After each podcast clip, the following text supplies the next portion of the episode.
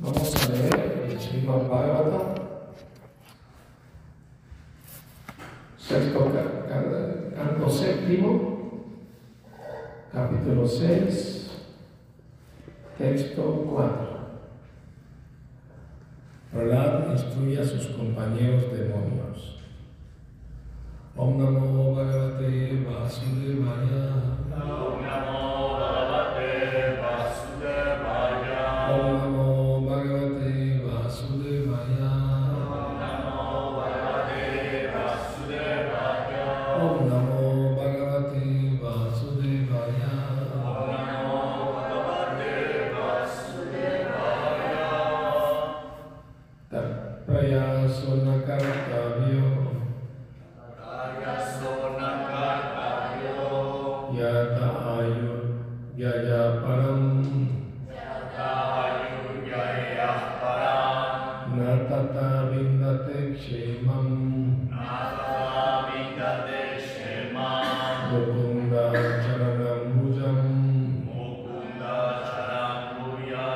तत्प्रयास न करता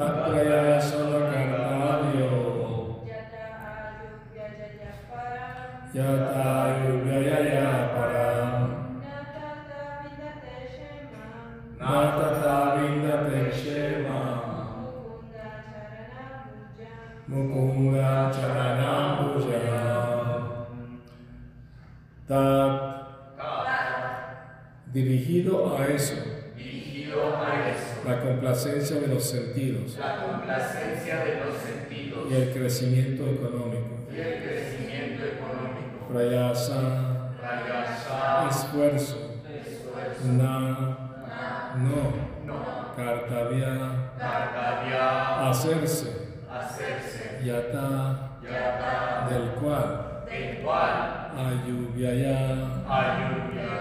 desperdicio del tiempo de, la, de vida, desperdicio del tiempo de la vida, solamente.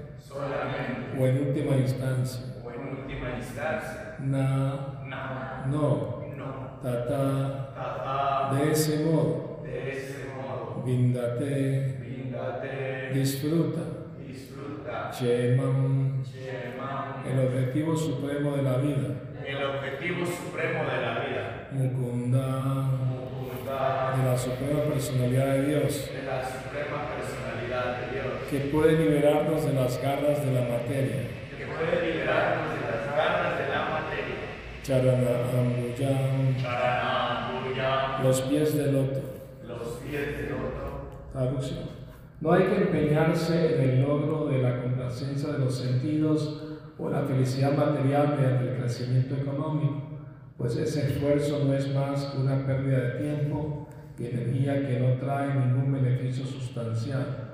Pero si dirigimos nuestros esfuerzos al cultivo de conciencia de Krishna, no hay la menor duda de que podremos alcanzar el plano espiritual de la autorrealización. De los esfuerzos por la prosperidad económica nunca se obtiene semejante beneficio. Significado. Vemos que los materialistas pasan el día y la noche absortos en el empeño de obtener prosperidad económica, en un intento de aumentar su opulencia material. Sin embargo, incluso en el supuesto de que esos esfuerzos les diesen algún beneficio, el verdadero problema de sus vidas quedaría sin resolver. Ni siquiera saben cuál es el verdadero problema de la vida. Esto se debe a la falta de, educación espiritual. Los hombres, especialmente en la era actual, viven en la oscuridad, absortos en el concepto corporal de la vida sin conocer nada acerca del alma espiritual y sus necesidades. La gente descarriada por los ciegos líderes de la sociedad cree que el cuerpo lo es todo y se esfuerza en el intento de, dar bienestar al cuerpo. Semejante civilización está condenada, pues no lleva a la humanidad hacia el conocimiento del verdadero objetivo de la vida.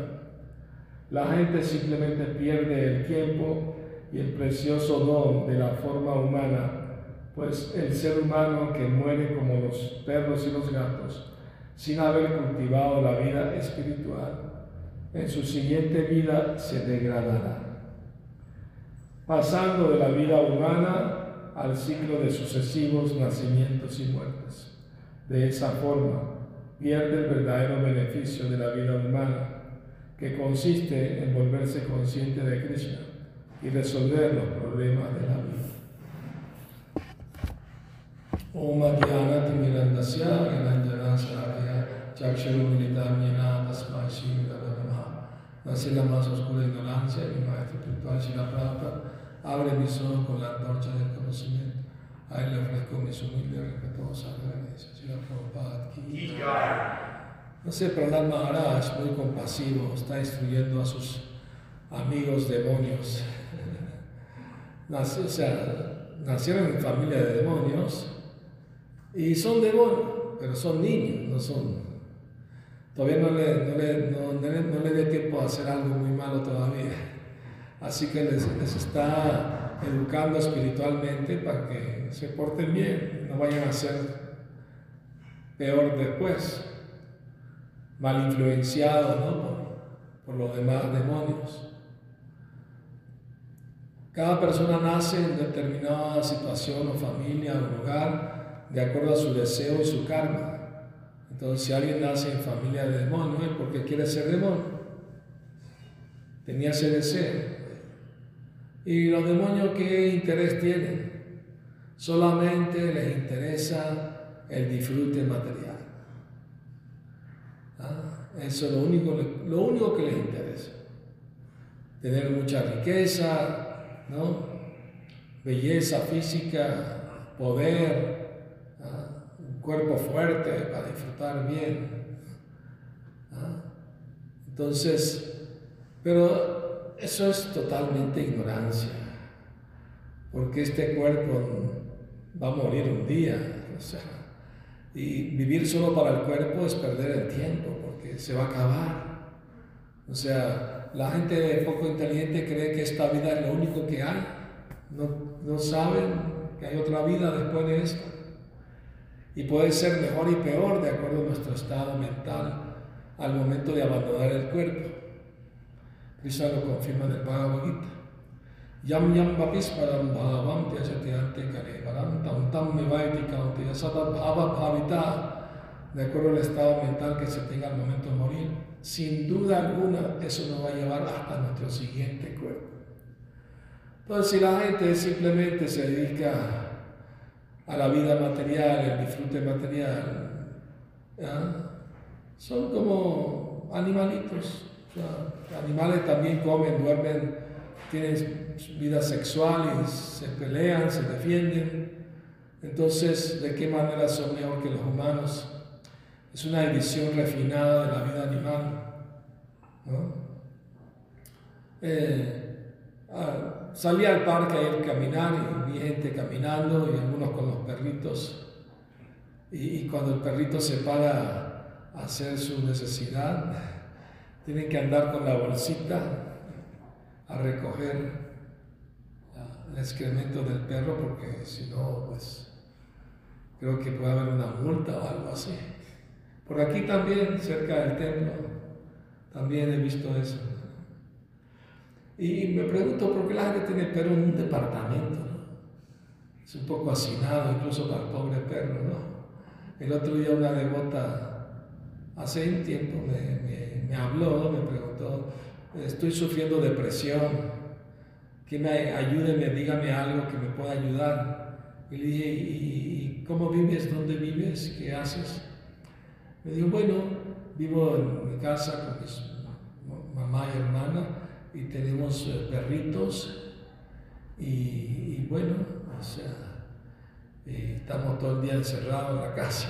Yo también estaría, estaría deprimido, yo también estaría deprimido, todo el día en la casa con un perro.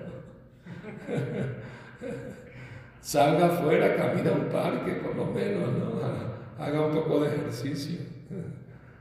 El perro lo necesita también. Pero la gente, o sea, perro es para tener casa, que cuide, la idea del perro es que cuide la casa, esa es la idea original, pues, ¿no? Tienen su función también los perros, o sea, como cuidadores, ¿no? Si viene un ladrón a robar tu casa, ladran, te advierten, ¿no? O sea, es una función práctica. Pero no, ahorita se volvió una cosa de, de moda, ¿no? Tener perrito, porque es... ¿Cómo? Sí, sí, como no tienen hijos, o están solos, o qué sé yo, para que le hagan compañía. Por lo menos no, no les regañan, no les riñen, están calladitos. y el hombre se va a trabajar todo el día y el perro en la casa ahí tirado en la alfombra. ¿Quién, quién, quién está disfrutando más de la casa, el dueño o el perro? es la verdad, es la verdad. Entonces vivimos en un mundo bizarro, ¿no? La gente no sabe ni cómo vivir, no sabe ni cómo vivir, ni qué hablar, no sabe ni cómo comer. Comen cualquier porquería, cualquier chatarra, animales muertos. Imagínense comer animales muertos o sea, cadáveres. O sea, no se ponen a pensar un momento, ¿qué es lo que estoy comiendo? ¿Qué es eso? ¿De dónde salió eso? Un animal tuvo que ser matado, tuvo que sufrir, tuvo que agonizar, hubo sangre, hubo violencia, hubo dolor, sufrimiento. Yo estoy colaborando con eso. No piensan. Son como autómatas, como robots. Lo que hace todo el mundo lo hacen también. Ahí lo ves tú, ¿no? todas las mañanas. Apenas se levantan, cafecito, la televisión, la noticia. ¿No? El tráfico para ir a trabajar. Es una vida miserable. Pero piensan que, están disfrutando la vida. Esa es la ilusión de este mundo. Ah, la ilusión de este mundo es tan grande. Una vez le preguntaron a Yudhishthir Maharaj, el hermano de Arjuna, ¿qué es lo más asombroso que tú ves en este mundo? Y él dijo, lo más asombroso que veo en este mundo es que todos los días tanta gente se muere, conocidos o desconocidos, todos los días muere gente. Pero los demás que seguimos vivos pensamos todo está bien, nada está mal. A mí no me toca, todavía me falta mucho. Pero va a tocar, ese es el punto. Y antes de morirse, como ser humano, uno debe buscar la verdad. ¿Quién soy yo? ¿Por qué estoy sufriendo? ¿Qué hago en este mundo? ¿Qué hay después de la muerte? ¿Quién es Dios? ¿Qué relación tengo con Él? ¿Cómo buscar verdadera felicidad? Que no se acabe nunca. Esa es la felicidad del alma. El alma tiene por naturaleza Sachitananda, es eterna, bienaventurada, llena de conocimiento. Pero debido a que tiene un cuerpo material, está sufriendo enfermedad, vejez, muerte. Entonces la meta de la vida es salir del enredo material y obtener en la siguiente vida un cuerpo espiritual. Esa es la solución a todos los problemas. Porque la gente no sabe cuáles son los verdaderos problemas. Yo pienso que los problemas son económicos, social, político, esto, lo otro. Pero los verdaderos problemas es nacer, envejecer, enfermarse y morirse. Esos son los verdaderos problemas. Que nadie quiere sufrir esas cosas. Pero las leyes son tan estrictas de la naturaleza que nadie puede escapar a esas leyes. Y salen ateos como Steve Hawking diciendo, no necesitamos de Dios para explicar el universo, porque tenemos la ley de la naturaleza. Ok, sí, tenemos la ley de la naturaleza. Y si hay leyes, ¿quién es el legislador? Las leyes no aparecen solas ahí en el aire. Que pone un libro con página blanca y por arte de magia se escriben las leyes en ella. Eso es más fantasía que creer que hay alguien que hizo las leyes por sentido común. Se les escapa, ¿no? El más raro de los sentidos, el sentido común. Entonces estamos viviendo un mundo caótico, guerras por todos lados, violencia por todos lados, corrupción, drogadicción, alcoholismo, una locura total. Prabhupada dijo que los templos son como un oasis en medio del desierto, el mundo material. Porque aquí no entra Kali Yuga. Kali Yuga es la era de riña, pleito, desacuerdo, hipocresía y engaño. Y Kali Yuga donde se come carne, donde se matan animales, donde hay vida sexual ilícita, prostitución, donde hay juegos de apuesta y donde se toman alcohol, drogas, etc. Y si en un lugar no se hace nada de esas cosas, entonces este lugar no está influenciado por Kali Y eso puede ser cualquier persona en cualquier casa que viva, si sigue esos principios, no está influenciado por Kali está aparte. Como la flor de loto, aunque está rodeada de agua, no se moja. Ah, tiene cualidades que hacen que sea impermeable. Pero la flor de loto está rodeada de agua, eso la protege del sol. Porque si no tiene rodeada de agua, se seca con el sol rápido. Entonces, el sol viene siendo Krishna y el agua viene siendo el maestro espiritual. Y la flor de loto es el, alma, el discípulo. Es muy importante tener una protección, un refugio espiritual para uno poder acercarse a Krishna a través de la sucesión discipular. Ese es el sistema que que Krishna mismo creó para toda la humanidad, para todos los tiempos. Entonces, si aceptamos el proceso que Krishna mismo nos dio y su sucesión discipular, vamos a estar bien en la vida espiritual. La vida espiritual se trata de esforzarse día a día de mejorar, ¿no? de mejorar nuestra forma de actuar, de pensar, nuestra forma de relacionarnos con los demás principalmente con Cristo, siendo honestos y sinceros con Él, porque Él está en nuestro corazón y sabe mejor que nosotros lo que pensamos, lo que sentimos. Entonces Krishna se conoce como Baba Grahi Janardana, que Él conoce el Baba, el sentimiento, ya que está en el corazón. Es importante en el servicio devocional es tener buen sentimiento de, querer hacerlo para complacer a Krishna. Entonces, una vez un devoto le preguntó a Prabhupada, estaban en Nueva York, y el devoto le preguntó a Prabhupada, eh, Prabhupada, ¿usted está aquí en el mundo material? Prabhupada dijo, ¿cómo? Que si usted está ahorita aquí en el mundo material, en Nueva York, y Prabhupada dijo, no. Eh, o sea, como yo no hago lo que hacen los neoyorquinos, ¿no? no, no participo en la actividad que ellos hacen. pues todo lo que hacen, ¿no? Comer carne, beber, tomar, etcétera, etcétera. Entonces, aunque estoy aquí, no estoy aquí. Estoy en brindada. Siempre pienso en Cristo. Entonces, depende del estado mental. Prabhupada llevó a Brindavan a todas partes del mundo. Donde está Radha de Krishna, está Tulasi, es. Pero uno tiene que tener la conciencia para percibirlo y experimentar esa bienaventuranza de estar en relacionamiento con, con Krishna. Se percibe una, felicidad espiritual cuando uno está bien sintonizado. Si quiere escuchar una radio, tiene que ponerlo correctamente en la sintonía para poder escuchar. Y estos mensajes vienen del mundo espiritual, son de Bhagavatam, es una vibración sonora divina. Y si uno está en buena sintonía, lo va a captar mejor, lo va a entender mejor. Por ejemplo, eh, el señor Shiva le estaba enseñando a su esposa Parvati el Srimad Bhagavatam.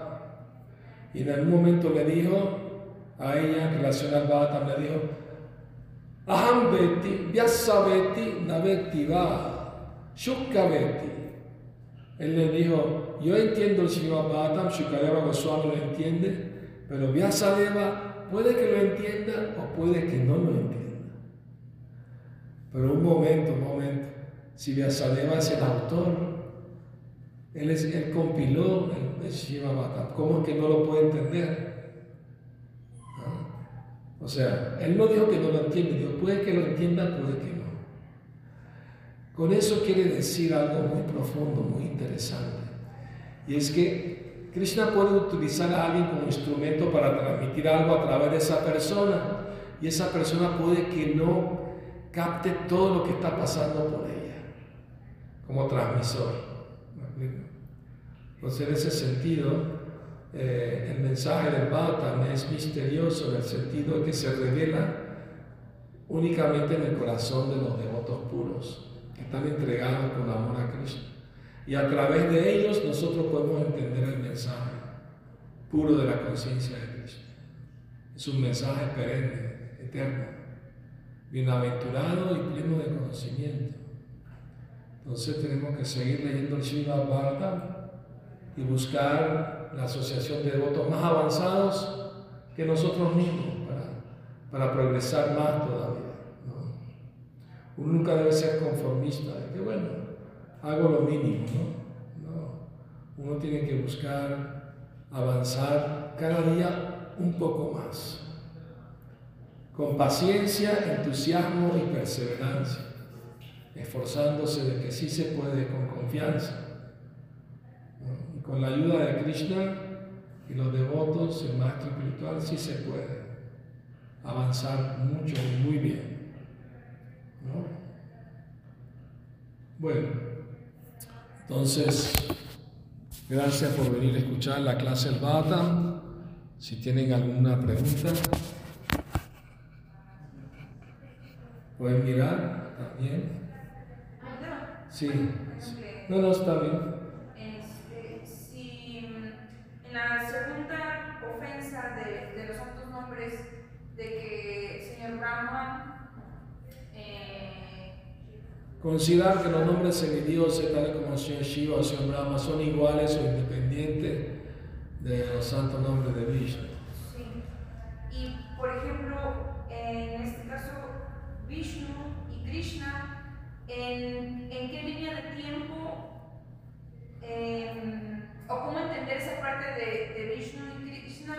No hay diferencia.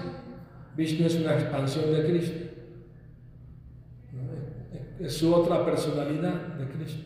O sea que si alguien quisiera entender eh, Vishnu y Krishna, no hay, o sea, es, es como, sería como, como si se quisiera entender de forma científica o en el tiempo. O sea, la idea es la siguiente, que hay Brahma, Vishnu, Shiva, ¿no? En relación al mundo material, porque Brahma crea, Vishnu mantiene, Shiva destruye. Sea, alguien puede pensar que están al mismo nivel los tres, ¿me entiendes?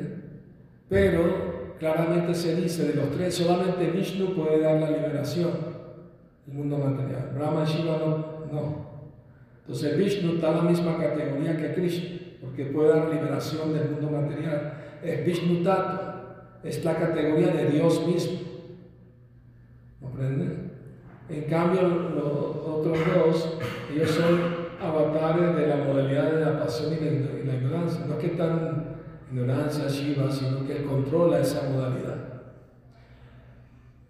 Entonces es importante saber que, que Vishnu y Brahma no están, perdón, Brahma y Shiva no están al mismo nivel que Vishnu. Por eso se dice, se menciona el nombre de Vishnu. Vishnu quiere decir todos los nombres de Krishna. un nombre de Krishna también es Vishnu. Está incluido ahí Krishna. Sí. Maharaj, eh, muchas gracias por su presencia y por su clase. Eterna reverencia al Señor.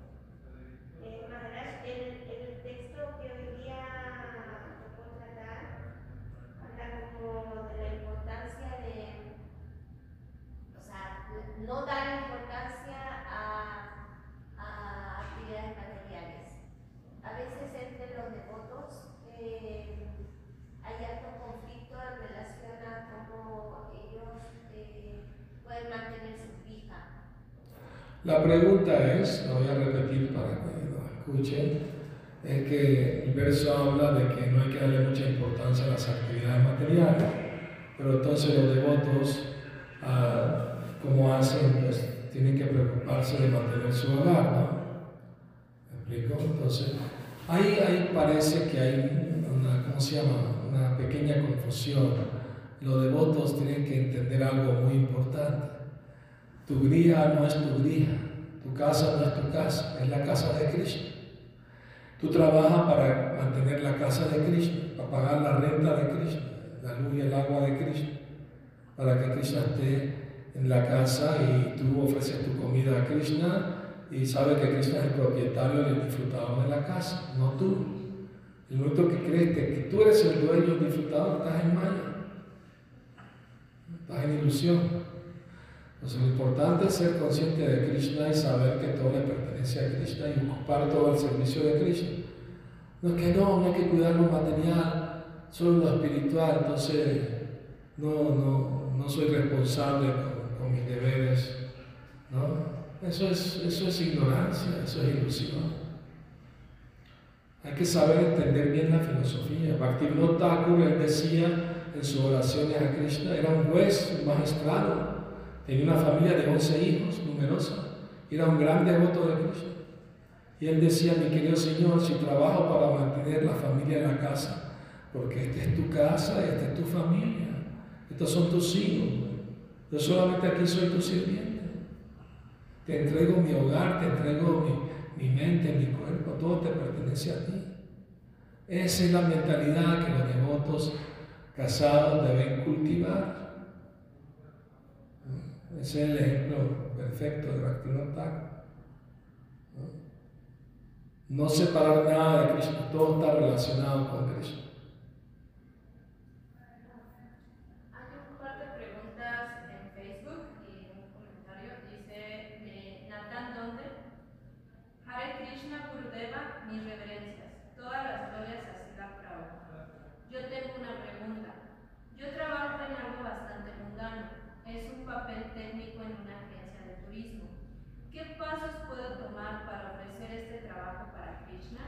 ¿Cómo hago, cómo hago, cómo empiezo mi día con el pensamiento, hoy me voy a trabajar con Krishna? Hare Krishna, gracias por su atención. Hare Krishna Bhaktanatan. Eh, primero que nada, ¿se escucha la pregunta en Face también cuando tú la lees o la tengo que repetir? Ah, yo creo que sí se escucha. Ajá. Bueno, la pregunta en breve es cómo uno, teniendo un trabajo, por ejemplo, tiene un trabajo de guía turístico, algo así, cómo empieza el día pensando que se lo está ofreciendo a Krishna. Lo que tiene que ofrecerle a Krishna es el resultado del trabajo. No importa qué trabajo tengas, puede ser conductor de, camiones, oficinista, ama de casa, lo que sea. El asunto es que el resultado de tu trabajo se lo ofrece a Krishna. O sea, ¿para quién estoy trabajando? Estoy trabajando para Krishna. ¿Por qué? Porque el dinero que voy a ganar lo voy a usar concienzudamente para pagar la renta de la casa de Krishna y las necesidades que tengo, pues también la comida la voy a ofrecer primero a Krishna. Entonces, si uno sabe cómo armonizar todo en relación con Krishna y sabe que todo hay que ofrecérselo a Krishna. En el, en el bhakti, en el servicio devocional, primero uno aprende a ofrecer las cosas a Krishna. Krishna dice, Patram Pushpan Falante Bhakta Prayachita, ofréceme con amor una fruta, una flor, un vaso de agua, un vegetal, lo acepto. El, el ingrediente importante es la palabra prema, ¿no? bhakti, amor, devoción, se ofrece con amor. Pero en realidad, cuando uno progresa más en la vida espiritual, ya no ofrece las cosas primero, se ofrece a sí mismo primero. Si tú te ofreces a ti mismo, a Krishna, todo lo que más hagas queda ofrecido automáticamente. Yo me acuerdo en Venezuela, en un templo teníamos un árbol de mango y un devoto se subió al árbol y ofreció todo el árbol a Krishna, todo el mango. Así cada vez que se cae un mango ya está ofrecido.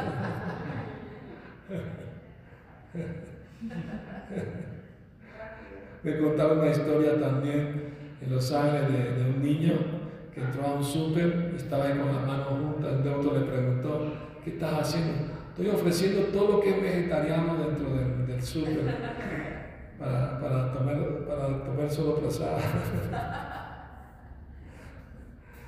bueno, es, es, o sea, ¿ah? Se beneficiaron todos. Ojalá, no, depende, depende con cuánta devoción lo hizo, ¿no? con cuánta sinceridad hizo la ofrenda. Saben que hace unos años en Francia, en la Nouvelle Mayapur, una granja que tengo devoto, la nueva Mayapur, había un niño que era muy, muy, muy espiritual, el niño muy devoto. Y él empezó a ver diferencia entre la comida ofrecida a Krishna y la que no estaba ofrecida. Si le ponían 10 platos, él sabía cuál de ellos estaba ofrecido a Krishna, porque él le veía como un aura al, al, al. Los demás no veían, solo él. Entonces es, es, real, es espiritual. Cuando se ofrece algo a Krishna con sinceridad, amor, y Krishna lo acepta, se transforma ese alimento, se vuelve espiritual. Así nos ofrecemos a Krishna nuestro corazón, nuestra mente y todo lo que vamos a hacer, por, por añadidura ya está ofrecido. Bhaktivinoda Thakur dice que si los devotos se levantan temprano en la mañana y practican bien su vida espiritual, su sadhana, leen los libros, cantan Hare Krishna, entonces todo lo demás que hacen después se espiritualiza, porque tienen buen estado de conciencia. Ese es el secreto. Hay otra pregunta de San Juan. Bueno, buen maestro, hace unos días, uh, hace unos días me surgió una pregunta que no fue atendida. Si tuviera la amabilidad, se lo agradecería mucho. He leído que Srila Prabhupada hace mucho énfasis en el mandamiento de no matarás. Mi duda es, ¿qué pensaba Prabhupada o qué visión tienen los Vaishnavas respecto al mandamiento de no te harás imágenes ni ninguna semejanza del cielo ni debajo del cielo? Saludos y respeto. Muchas gracias por tu pregunta. La pregunta es eh, que Prabhupada enfatiza el mandamiento bíblico no matarás, los diez mandamientos, pero pregunta qué hay del mandamiento de no hacerse imágenes que están en la tierra, el cielo, etcétera. La respuesta, a veces nos citan esos versos en relación que tenemos deidades en nuestro templo y ellos pues, no pueden entender de qué se trata. El asunto es que, que imágenes viene de la palabra imaginación. Si alguien imagina una forma de Dios, eso está prohibido. Tú no puedes inventar tu, tu imagen de Dios inventada por ti mismo. Las deidades, como la quieren, como la llamamos nosotros, la puedes llamar estatua, lo que tú quieras, Obviamente todo el mundo las ve, amistades, están hechas de piedra, de metal, de madera, todo el mundo las ve, pero no son estatuas. ¿Por qué no son estatuas? Porque el Espíritu de Dios entró en ellas. Y esa forma no fue imaginación de nadie, está en los libros sagrados, descritas esas formas. Dios tiene muchas formas, muchos nombres. Pero esta cultura espiritual de la India tiene más información de que Dios tiene forma, tiene personalidad y puede aceptar nuestro servicio en la forma de su divinidad, deidad en el templo.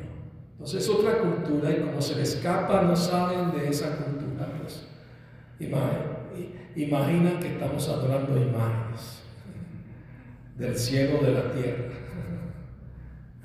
No son del cielo y la tierra, son, son del reino de Dios. Espero que eso haya respondido a su pregunta.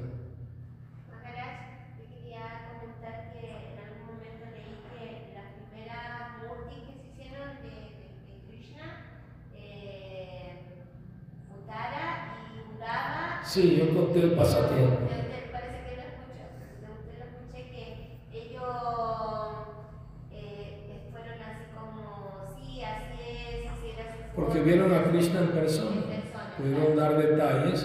O sea, Krishna es Dios y es un personaje histórico, vino a la tierra hace más de 5.000 años. Muchos artistas, pintores, escultores lo vieron y hicieron escultura y pintura de él. Entonces no que se lo imaginaron, ¿no? Fue una revelación divina. Y además están los libros sagrados también, los Vedas, descritas de esas formas. Entonces no es imaginación, no es imágenes, es la forma verdadera de Dios. Mismo, mismo en la religión cristiana, por ejemplo, eh, han pintado a Dios como un anciano. Miguel Ángel, ¿no? El artista pintó a Dios como un viejito creando al hombre. Pero eso sí es imaginación, porque en la Biblia en ninguna parte dice que Dios se ve viejito. ¿ah? Pero claro, como no tienen mucha información de la forma de Dios, entonces ellos pensaron, bueno, a lo mejor como creó el universo hace tanto tiempo, para la fecha tiene que estar ya viejito. ¿no? O como es el papá de Jesús, tiene que verse más viejito que Jesús. Pero si Dios es espíritu, el espíritu nunca envejece. El espíritu es eterno, siempre joven. Krishna habló el Bhagavad tenía 96 años, parecía un jovencito de 18, porque nunca envejeció. Ese es Dios. No tiene un cuerpo de carne y hueso como el nuestro, que envejece, se enferma, se muere. Es cuestión de entendimiento, de abrir la mente y entender que Dios no es hindú, no es cristiano, no es musulmán, no es hebreo. el sol sale del oriente, el sol no es indio, chino, ruso, mexicano, el sol es para todo el mundo. Asimismo, Dios es uno solo, aunque tenga diferentes nombres y formas, es la misma persona. Simplemente que la gente necesita abrir su mente, dejar los prejuicios religiosos y, y culturales y para entender verdades más elevadas. De eso se trata, la conciencia de Cristo. Espero que eso haya respondido a su pregunta. San Juan, de San Juan. Y Raiva Sutta tiene un comentario donde dice que, bueno, entre muchas otras cosas, dice que gracias a su clase ha entendido cómo dejar de buscar cosas materiales y que espera algún día poder comentarle a usted personalmente. Ah, me me alegra saberlo. Muchas gracias. Muchas gracias a todos por venir a escuchar el Srimad Bhagavatam. Shila Prabhupada, Ki Jai. Gora Premanandi. Krishna.